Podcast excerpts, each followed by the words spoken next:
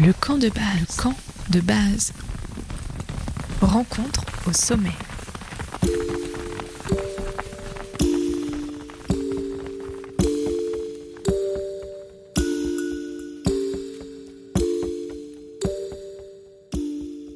Bienvenue dans la saison 3 du camp de base, l'émission des rencontres au sommet.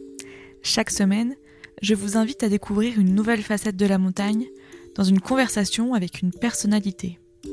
Ensemble, on contemple les grands espaces et on se raconte des histoires. Dans un monde en pleine mutation, dans lequel les hommes sont la principale force de changement sur Terre, surpassant les forces géophysiques et dans le contexte de changement climatique, à quoi ressemblera la montagne de demain? Et quels sont les changements souhaitables? Ensemble, on rêve la montagne et on s'y promène. Le camp de base, rencontre au sommet, est disponible en podcast tous les lundis dès 5h du matin sur les plateformes. Et si vous aimez le podcast, n'hésitez pas à me soutenir sur la plateforme Patreon. Le lien est en description du podcast et sur le site internet www.campdebase-podcast.com. Si je vous dis 1492, il y a de fortes chances que vous me répondiez Découverte de l'Amérique, Christophe Colomb. Mais cette date, c'est aussi celle d'un événement local alpin, la première ascension du Mont Aiguille ordonnée par le roi Charles VIII. Et on pose souvent cette date, de manière assez anachronique d'ailleurs, comme la naissance de l'alpinisme. La première ascension de cette montagne est d'abord un tour de force, une victoire politique dans le contexte de guerre d'Italie. 1492, le Mont Aiguille, début de l'alpinisme, avec Stéphane Gall et Ludovic Veld, c'est l'épisode 47 du base et ça commence dès maintenant. Bonne écoute Bonjour Stéphane Gall. Bonjour. Vous êtes enseignant-chercheur en histoire moderne à l'université Grenoble-Alpes. Merci beaucoup d'être euh, dans le camp de base aujourd'hui. Eh bien, c'est un plaisir. Et avec vous, euh, Ludovic euh, Weiss, bonjour. Bonjour. Alors vous, vous êtes producteur, entre autres, pour quelle société? Pour la société Cocoy, qui est basée sur Paris. On fait généralement des films institutionnels, mais là, euh, Retour au Mont Aiguille, ce sera le premier documentaire de la société. Aujourd'hui, effectivement, on va parler d'une montagne du Trièvre, qui est un peu une montagne emblématique. 1492, Christophe Colomb découvre les Amériques. Mais pour l'actualité locale du 15e siècle, eh bien, c'est la première ascension du Mont Aiguille. Alors, Stéphane Gall, euh, je me tourne vers vous. Quelle est la particularité de cette montagne? Alors, euh, c'est une montagne qui n'est pas très élevée, qui fait 2087 mètres d'altitude. Mais sa particularité, c'est d'être détachée du reste des plateaux du Vercors. Et euh, historiquement, puisque c'est surtout cet aspect-là, moi, qui m'intéresse, c'est que cette montagne, depuis le Moyen Âge, a été considérée comme inaccessible à cause de sa forme détachée et vraiment de, de monolithe impressionnant comme une sorte d'île minérale. Et donc, eh, cette montagne été entourée de cette espèce de, mystère, d'inaccessibilité, qui en a fait aussi ce qu'on appelait une merveille du Dauphiné, c'est-à-dire euh, quelque chose d'extraordinaire. Retour au XXIe siècle, à la genèse de ce euh, projet. Ludovic, comment est-ce que vous tombez sur ce Mont-Aiguille alors tout à fait par hasard. Euh, en gros, nous, on, cherchait des lieux, c'était vraiment du repérage, on cherchait les, plus beaux lieux français pour d'autres tournages. Et par hasard, on tombe sur le Mont Aiguille euh, dans un livre et on a vu les, plus beaux lieux. Et je vois cette, euh, montagne qui est étonnante, qui ressemble au, monument de vallée aux, États-Unis. Voilà, ça m'interpelle et je vois dans le descriptif que c'est le berceau de l'alpinisme. Donc je regarde vite fait sur Wikipédia, berceau de l'alpinisme, et euh, bah, on voit, euh, commandé par Charles VIII, qui a engagé euh, Antoine de Ville, un Lorrain, pour aller grimper cette montagne avec des échelles, qui ont fait le berceau de l'alpinisme. Mais du coup, moi je me dis, c'est bizarre qu'à la fin du XVe siècle, on soit dans un acte sportif d'alpinisme et pas pour une autre raison. Est-ce qu'on peut dire que effectivement c'est la première espèce de montée performance, ce Mont-Aiguille, Stéphane Gall? Oui, oui, oui, on peut le dire. Alors, c'est vrai que la, formule euh, naissance de l'alpinisme, elle est un petit peu peut-être facile. Et anachronique. Et anachronique, tout à fait. Mais il y a quand même des, aspects qui penchent en faveur de cette euh, première, de cette naissance. Il y a le fait qu'on euh, considère la montagne comme un défi et comme une montagne à prendre Et apprendre comment Eh bien, effectivement, en déployant des techniques qui sont tout à fait spécifiques à la verticalité. Or, la verticalité, à l'époque, on l'appréhende surtout dans le cadre de la guerre, euh, par escalade, par surprise, c'est-à-dire qu'on met des échelles contre les remparts. Et c'est surtout à ce moment-là, finalement, que cette verticalité est appréhendée. Et tout le talent d'Antoine Deville, ça a été de transférer un savoir militaire dans le domaine de la montagne. Et à l'époque, donc, quand on parlait d'escalade, on ne parlait que d'échelles. Et pour la première fois, donc, les échelles sont passées des remparts de forteresse, de château fort, à la montagne. Donc on pourrait dire même que c'est la naissance de l'escalade, mais telle qu'on l'a pratiquée à l'époque, c'est-à-dire avec des échelles. C'est plus l'escalade d'aujourd'hui, puisqu'aujourd'hui on, on, on se sert quasiment plus d'échelles, mais euh, on se sert de cordes. Alors qu'à l'époque, c'était l'inverse. On se servait surtout d'échelles et quasiment pas de cordes. Et alors, comment ce Montaiguille devient d'une montagne infranchissable une montagne à prendre? Est-ce que c'est euh, l'objectif d'un pouvoir, euh, voilà, d'un roi? Est-ce que c'est euh, l'objectif des habitants pour qui cette montagne est, est un peu emblématique? Comme ça Qu'est-ce qui fait qu'on a envie d'aller au sommet? Il faut regarder le documentaire. ah, ça c'est sûr, faut regarder le documentaire. Mais qu'est-ce qui fait qu'à l'époque, on a eu envie d'aller au sommet? Eh bien, alors on, a, on entend parfois que Charles VIII euh, a décidé comme ça en passant, tiens, une montagne, euh, on va aller au sommet. C'est pas ça. Il y a derrière l'intention de Charles VIII une volonté politique. Parce que ce qu'il veut prendre, c'est pas seulement une montagne, c'est l'inaccessibilité. C'est vaincre l'inaccessible. Et c'est ce qu'il commande à un, de ses capitaines, c'est-à-dire à un militaire. Normalement, les défis, à l'époque, on les relève, on, se les lance entre rois, entre chevaliers, entre guerriers, mais on ne va pas lancer un défi à une montagne. Il y a quelque chose d'absolument incroyable. Une singularité, là, qui permet de montrer que le règne de Charles VIII a été un moment quand même très, très particulier. Donc le roi met en quelque sorte euh, en jeu son honneur, sa réputation, en essayant de prendre cette montagne. Et ce qu'il veut prendre, c'est un symbole l'inaccessible. Son capitaine relève le défi, monte sur la montagne au nom du roi Charles VIII, donc en 1492, le 26 juin exactement, il arrive au sommet, 26 juin 1492, et il offre en quelque sorte cette victoire à son roi, et Charles VIII, désormais, ayant vaincu l'inaccessible, eh bien, devient le roi pour lequel rien n'est inaccessible. Et quand on a envie, deux ans plus tard, de faire une conquête en Italie, de prendre le royaume de Naples et éventuellement d'aller jusqu'à Jérusalem en croisade, eh bien, c'est quand même un moment fort, puissant, un encouragement extraordinaire pour ce roi qui est, qui est plein d'ambition. C'est presque une date géopolitique, cette accession du Montéguille. Oui, oui, c'est géopolitique, effectivement, parce que désormais, comme une borne, et c'est vrai que le Montéguille a la forme d'une énorme, énorme borne, comme une borne, le Montéguille va jalonner la route non seulement de Charles VIII, mais de son successeur Louis XII, puis de François Ier, puis d'Henri II, qui vont tous prendre la route, donc tous ces rois de France prennent la route ensuite de l'Italie, et tous vont passer devant le Montéguille, ou pas très loin, pour euh, assouvir leur, euh, leur soif de conquête et d'expansion euh, telle qu'on pouvait en avoir à l'époque. Donc euh, Ludovic, euh, vous tombez sur ce Montéguille, vous vous dites euh, superbe, il y a quelque chose à faire ici. Comment est-ce que vous vous y prenez pour vraiment engranger de l'information et pour venir voilà, creuser l'archive pour mieux comprendre cette montagne? Bah, En gros, je me suis posé les questions un peu comme n'importe qui, en tout cas pas comme un, historien, j'avais pas les connaissances. Je, je, honnêtement, j'ai jamais été très bon en histoire en plus, donc euh, ça je peux le dire, c'est une première que j'ose le dire aujourd'hui. Ah, mais alors j'ai toujours, toujours, aimé, mais j'ai jamais été bon parce que bon, c'était pas le moment, bref, on s'en fout. Euh, mais en gros, voilà, je me suis dit déjà pourquoi Charles VIII a fait ça?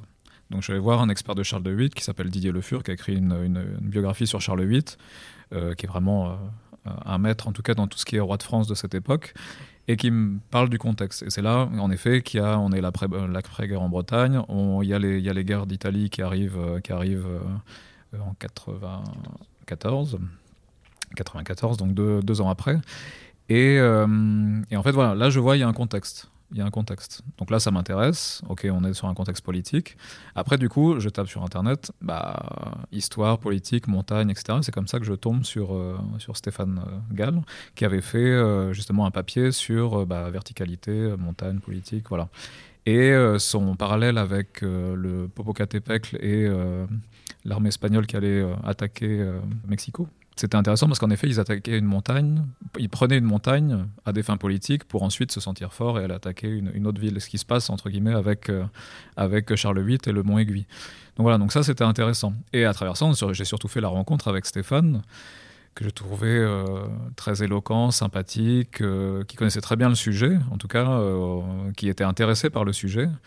Et finalement, de fil en aiguille, j'apprends par hasard, en plus je l'apprends même pas lors de l'interview, je l'apprends par hasard qu'il va faire euh, Marshall, c'est-à-dire la traversée des Alpes en armure, et donc une expérimentation scientifique où il vit la chose. En fait, c'est parfait pour un documentaire de faire ça.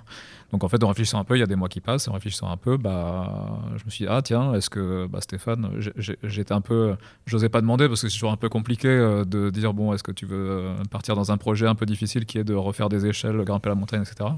Et en fait, Stéphane, il, était, euh, à l'époque, tout de suite, il a dit, je vois tout à fait ce qu'on peut faire. Et, et finalement, ensuite, c'est lui qui avait toute cette énergie pour porter le projet jusqu'à l'expérimentation. Voilà.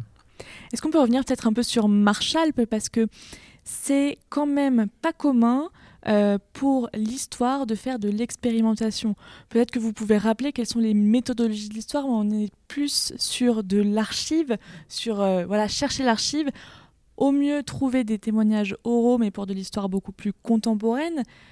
Qu'est-ce qui fait que vous allez expérimenter sur le terrain en armure pour traverser les Alpes, ce qui doit pas être une mince affaire?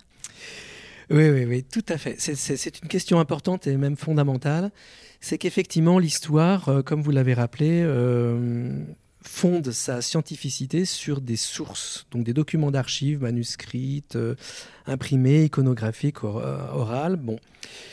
Et là, tant pour Marshall, donc la traversée des Alpes en armure, que pour le Mont-Aiguille, on a une documentation qui existe pour Marshall, c'était une lettre de François Ier et d'autres documents qui confirmaient le fait qu'il avait été en armure à 2000 mètres d'altitude au mi-août 1515, c'est-à-dire juste avant la bataille de Marignan, pour se rendre à Marignan. Il s'est retrouvé en armure dans les Alpes.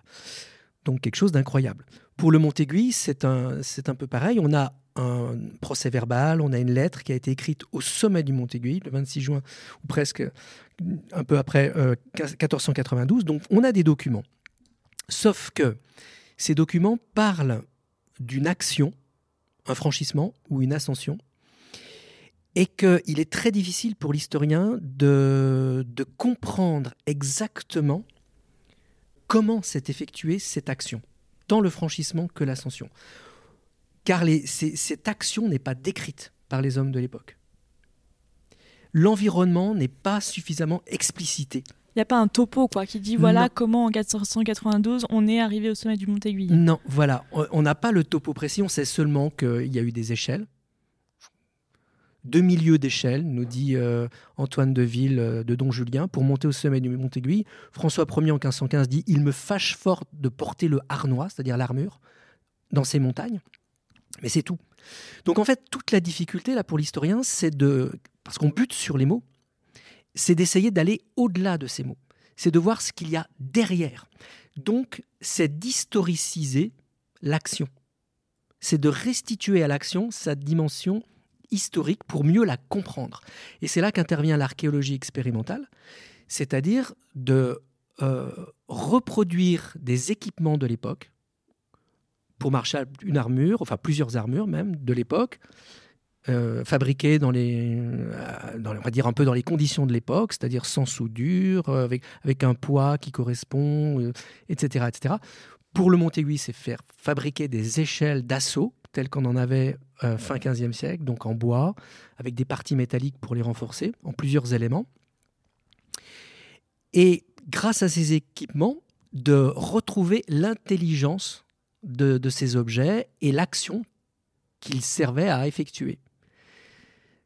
Et une fois qu'on a endossé l'armure ou qu'on a grimpé à l'échelle, eh bien, on, comprend mieux quelles sont les contraintes de l'époque. Alors ça, ça veut dire aussi énormément de tests qui s'effectuent avant. D'abord des entraînements pour se familiariser avec cet équipement porter l'armure pendant des heures, etc., etc. grimper aux échelles, d'abord en laboratoire aussi, biomécanique, donc avec des tests, des mesures qui sont effectuées pour comprendre l'amplitude, les gestes qui sont effectués, le mouvement, tant pour marcher en armure que pour grimper à une échelle alors ça, on l'a fait en armure également, pour comprendre quelles étaient les bases des savoirs militaires d'Antoine de Ville. Et puis ensuite, ces équipements, les porter dans la nature, en extérieur. Donc, en l'occurrence, là, mon terrain euh, de prédilection, c'est la montagne. Donc, une armure portée et traverser un col en armure, et les échelles, eh bien, comme le rappelait Ludovic, les plaquer euh, au Mont-Aiguille et essayer de monter le plus haut possible grâce à des échelles de bois, c'est-à-dire retrouver les véritables problématiques de l'époque, ce que les sources ne nous permettent pas euh, de savoir euh, avec précision. Il y a aussi une question de, passage, de où est-ce qu'on fait passer euh, ces euh, échelles, mais il y a aussi une question de sécurité. Vous êtes quand même encordé à des relais en plus des, des échelles, histoire d'être sûr de ne pas mourir sur ce mont-aiguille, j'imagine Oui, absolument. Oui, oui, oui. On n'était pas là effectivement pour prendre des risques inconsidérés. C'est pas du tout le but de l'opération. C'est d'arriver à retrouver les problématiques de l'époque, mais tout en euh, ayant des garanties et une sécurité euh, suffisante pour ne pas euh, risquer quoi que ce soit. Donc, on a effectivement été assuré euh, et moi en particulier, puisque c'était surtout moi qui grimpais à ces échelles euh, en costume de l'époque, pour retrouver vraiment tous les aspects et les contraintes de l'époque. Donc euh, oui, oui, il y avait une corde, donc ça veut dire qu'il y avait aussi une, personne, mon collègue Frank Ken, qui était là pour m'assurer. et alors ça, c'est intéressant, parce qu'à l'époque, certainement qu'ils ne se sont pas du tout assurés parce que c'était pas du tout dans l'esprit de l'époque de, de, prendre des cordes. Peut-être qu'ils l'ont fait, mais ça a dû être certainement à la marge. Mais euh, ce qu'on a retrouvé grâce à ces échelles, c'est en fait le fait qu'il y avait certainement des, plateformes qui permettaient de stabiliser les échelles. Parce que quand vous êtes sur des vires très étroites en montagne, vous apercevez très vite que euh, les échelles peuvent tomber, peuvent basculer. Donc, ils ont pris des risques, c'est sûr. Mais lorsque les risques étaient trop importants, ils ont aménagé un petit peu la montagne. Il y avait un charpentier qui était là, il y avait un tailleur de pierre qui faisait partie de l'équipe réduite d'Antoine Deville, le premier ascensionniste en chef. Et ils étaient là précisément pour euh, aménager, on va dire, des espaces qui sécurisent l'ascension, qui, au final, a ressemblé à une sorte de grand échafaudage. Ok, c'est incroyable. Euh, quand on y pense, il y a aussi une grande partie de modélisation de cette euh, montagne par photogrammétrie. C'était votre partie, Ludovic. Qu'est-ce que, euh, qu'est-ce que ça veut dire? Qu'est-ce que c'est la photogrammétrie d'abord? Tout d'abord, la photogrammétrie, donc, c'est prendre un ensemble de photos, que ce soit au sol ou par drone. Donc là, c'était essentiellement par drone, même totalement par drone, et ensuite de faire fusionner ces photos pour en créer un modèle 3D. Donc là, par exemple, pour le Mont on a fait 28 000 photos, ce qui peut paraître colossal, c'est colossal, mais pour ce type de montagne, plus on fait de photos, plus on peut être précis. Et après, bon voilà. Donc là, on a fait 28 000 photos, ce qui était déjà largement suffisant pour faire la reconstitution ensuite euh, digitale euh, avec les échelles. Et en fait, voilà, pour la petite anecdote par rapport à la photogrammétrie, c'est qu'en fait, la photogrammétrie n'est pas quelque chose qui a été financé par le projet euh, scientifique de Stéphane, ni financé par quoi que ce soit. Et la photogrammétrie, pourtant, pour que le spectateur du documentaire ait la promesse euh, attendue, c'est-à-dire on aimerait voir à quoi ça a ressemblé euh, il y a 500 ans, c'était, euh, en tout cas en discutant avec Sévin, bah, évidemment c'était le seul moyen d'arriver à cette fin-là. Sachant que tout reconstituer en physique avec les échelles, c'était beaucoup trop cher, il fallait refaire toutes les échelles, voilà. et puis même il fallait percer la montagne, ce qui n'est pas autorisé, en tout cas par la réserve naturelle. Donc il fallait quelque chose qui nous permette de faire ça, la photogrammétrie, donc modéliser la montagne et ensuite positionner les échelles reproduites donc, du 15e siècle sur la montagne, ça c'était la meilleure solution. Et donc il a fallu qu'on bataille pour arriver à faire cette photogrammétrie. On a eu l'autorisation exceptionnelle de la réserve. C'est la première fois que la réserve autorise le drone. C'est aussi la première fois qu'on voit des images en drone comme ça quelque part. Donc dans le documentaire, à la fois la photogrammétrie et des plans en drone que vous aurez jamais vus avant. Et ça nous a permis cette autorisation de faire cette modélisation 3D. Et du coup, bah, après, Stéphane et Bernard, euh, notre alpiniste en chef, euh, qui de, permettre de, de reconstituer le passage sur la 3D avec les connaissances communes de chacun. Où est-ce que vous êtes arrivé euh, avec ces échelles sur le Mont Aiguille?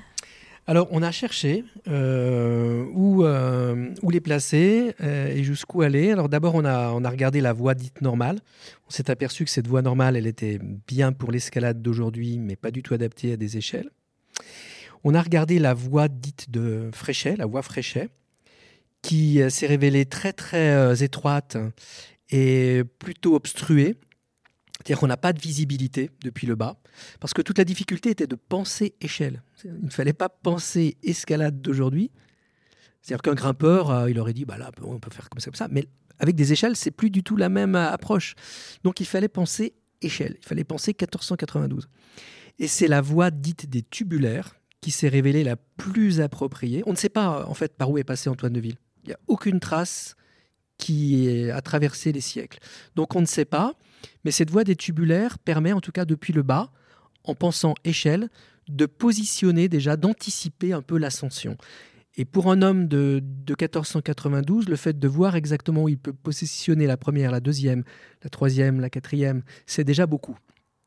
Donc on a pu, comme ça, c'est exactement la, logique qu'on a adoptée, et on a pu grimper alors, sur une vingtaine de mètres linéaires, ce qui paraît pas beaucoup, mais ça nous a permis de placer quatre échelles, dont deux échelles en trois tronçons chacune ce qui est déjà beaucoup, ça nous a bien occupé pour le faire, parce que la première échelle n'est pas très difficile à placer, mais en revanche, quand il faut placer la seconde, ça devient plus compliqué, puisqu'il faut porter une échelle sur une échelle, il faut assembler des morceaux d'échelle sur des vires qui sont de plus en plus étroites, et là, ça devient compliqué. Donc on s'est aidé de cordes pour euh, tracter les échelles, et c'est là que s'est imposée l'idée de monte-charge, comme on en utilisait euh, sur les chantiers des cathédrales, des châteaux forts de l'époque, et que savait pratiquer le tailleur de pierre et le charpentier qui accompagnaient Antoine de Ville.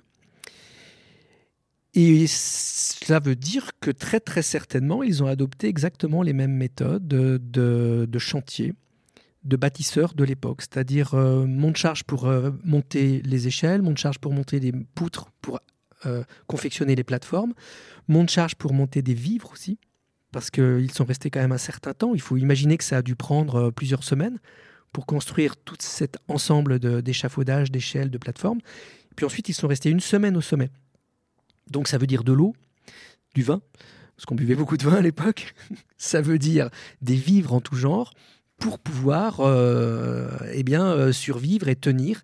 Et c'est là que les monts de charge sont donc très importants. On a même monté des lapins d'ailleurs. On sait, ça c'est marqué dans le procès verbal. Des lapins ont été montés au sommet et certainement qu'ils ont été montés sur des hôtes, enfin par des hôtes d'osier, mais peut-être aussi par mont de charge.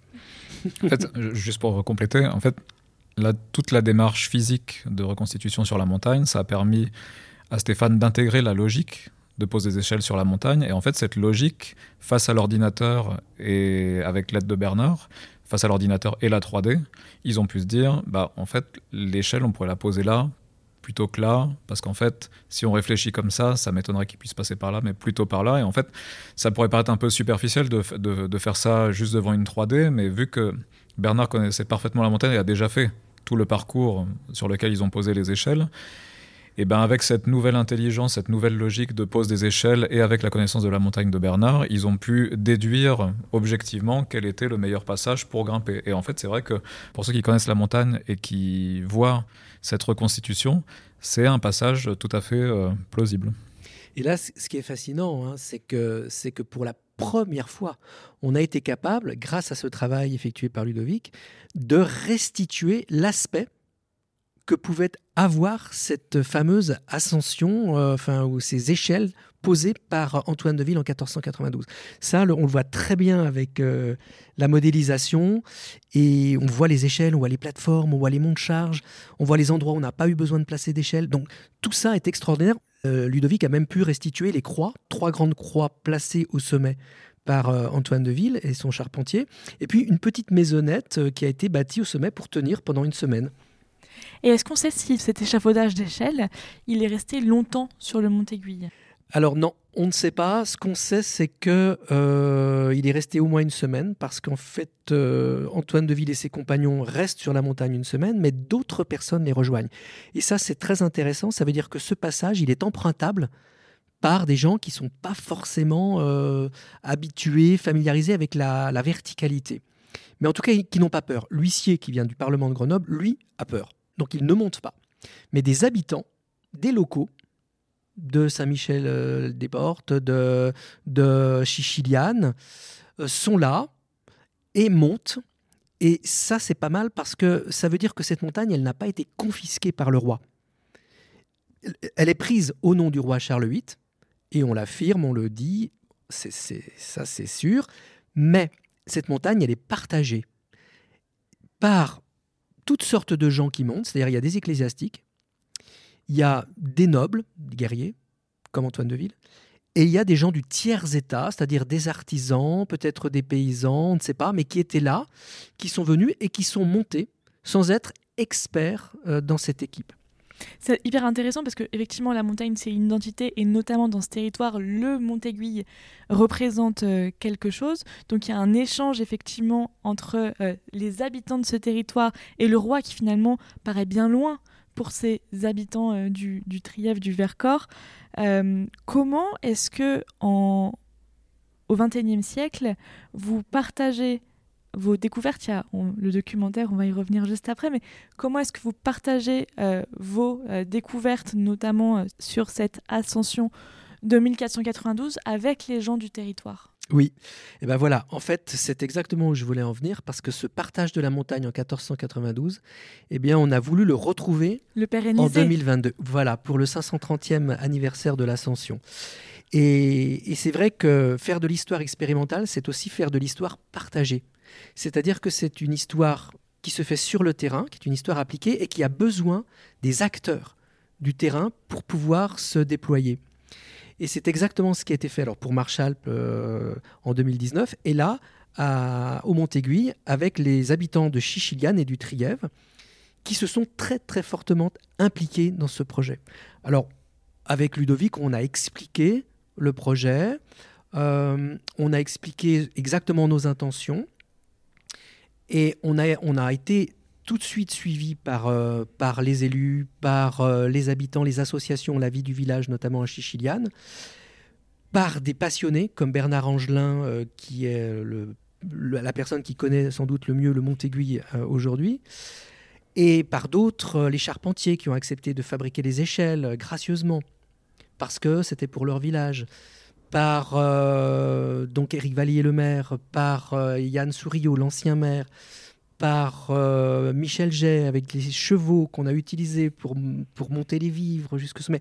Et, et, tous les gens, j'en oublie, je ne peux pas les citer tous, mais ça a été très très émouvant de voir l'implication des habitants de Chichiliane qui ont fabriqué des costumes eux-mêmes pour se retrouver un petit peu dans cette atmosphère 1492 et pour accompagner le projet. Et là, donc, il y a eu un véritable échange. C'est-à-dire que euh, nous, on est arrivés en leur expliquant le, projet. moi, je leur expliquais le projet scientifique et en apportant des informations complémentaires sur ce qu'ils savaient de cette montagne.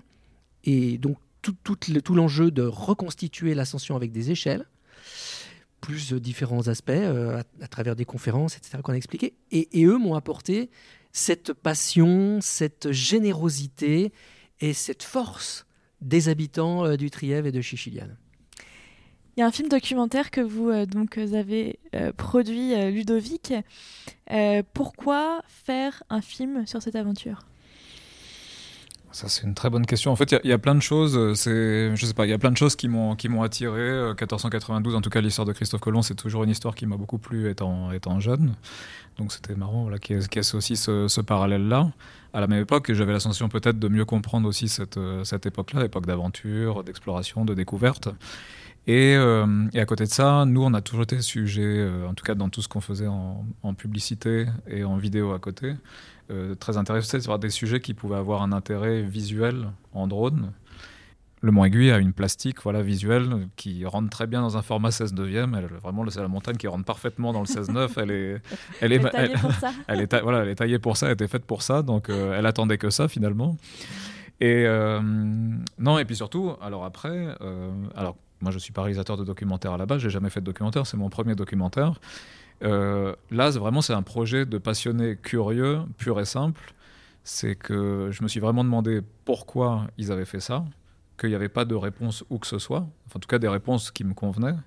Et il n'y avait pas ce fameux visuel de à quoi ça pourrait ressembler, alors qu'on essaye encore et encore de reproduire des visuels de la construction des pyramides ou d'autres sujets. Euh, où il y a toujours du mystère. Et là, Arte voilà. fait ça très bien. hein, Le mystère autour des pyramides, euh, c'est absolument Voilà, il y en incroyable. a des centaines, des centaines. euh, Tout le monde a sa version, c'est magnifique. Et par contre, pour le Mont Aiguille, il y a zéro version, où que ce soit. Pas de visuel, rien du tout.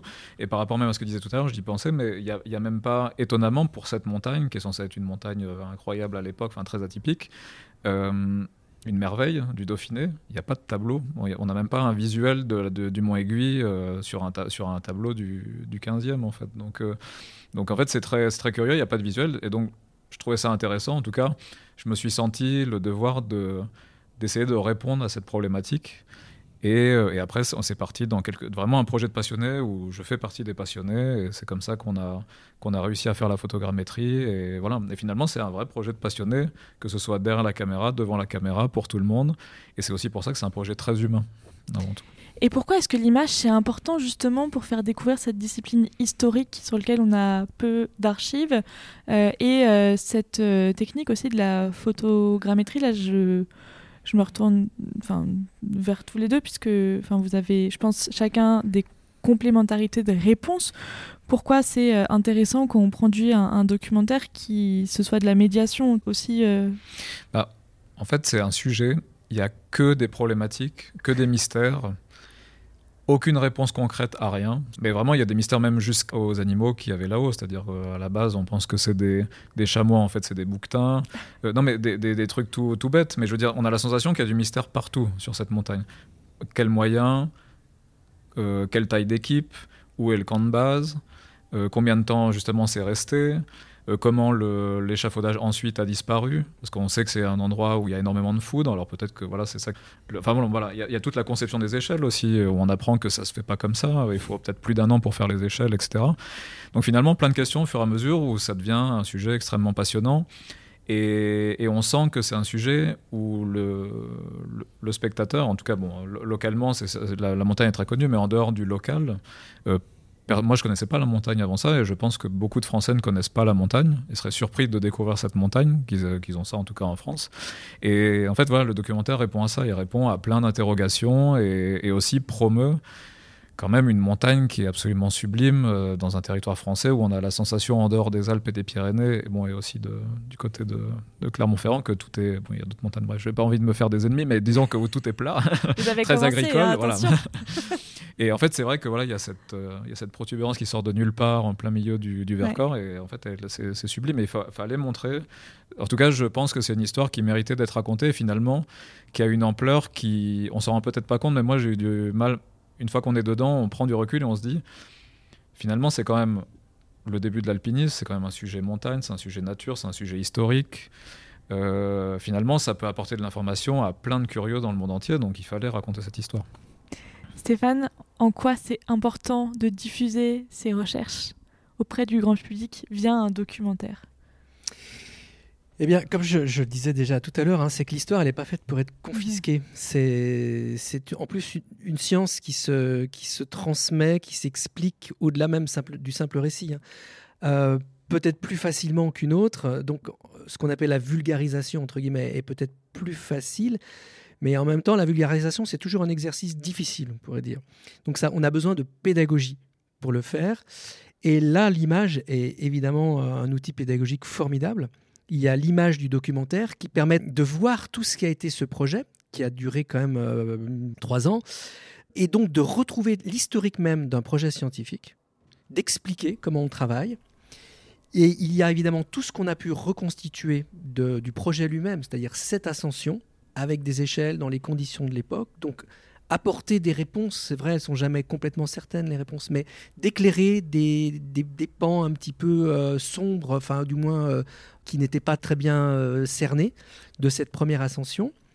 Et puis le travail de modélisation permet d'avoir un outil pédagogique, muséographique extraordinaire. Alors on le voit bien dans le film parce que Ludovic a repris ces images de modélisation qui restituent l'aspect que pouvaient avoir ces échelles et ces échafaudages, mais quand on coiffe un casque de, réalité virtuelle 3D, eh bien, et c'est ce qu'a ce fait Ludovic, on, se retrouve au pied des échelles et on peut soi-même refaire cette ascension point par point, étape par étape, et donc retrouver les sensations un petit peu de vertige et, retrouver ce qui vraiment est une première, hein, ces impressions d'ascension telles qu'on pouvait les, avoir en 1492.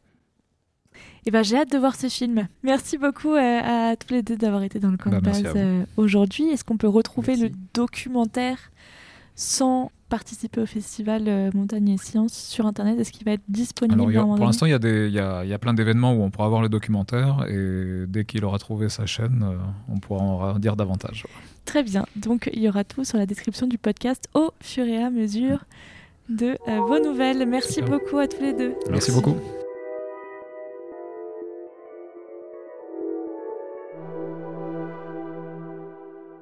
Merci beaucoup d'avoir écouté l'épisode jusqu'au bout. Si vous l'avez aimé, n'hésitez pas à lui donner 5 étoiles et à m'écrire un mot d'amour sur Apple Podcast ou sur Spotify. Encore mieux, transférez cette émission à une connaissance à qui elle pourrait plaire. Et surtout, abonnez-vous sur votre plateforme de podcast préférée pour ne manquer aucun épisode. C'est gratuit. Pour découvrir les coulisses de réalisation du podcast, les prochains invités et d'autres histoires de montagne, inscrivez-vous sur le compte Instagram ou sur la newsletter. À bientôt, à bientôt dans le camp de base. Rencontre au sommet.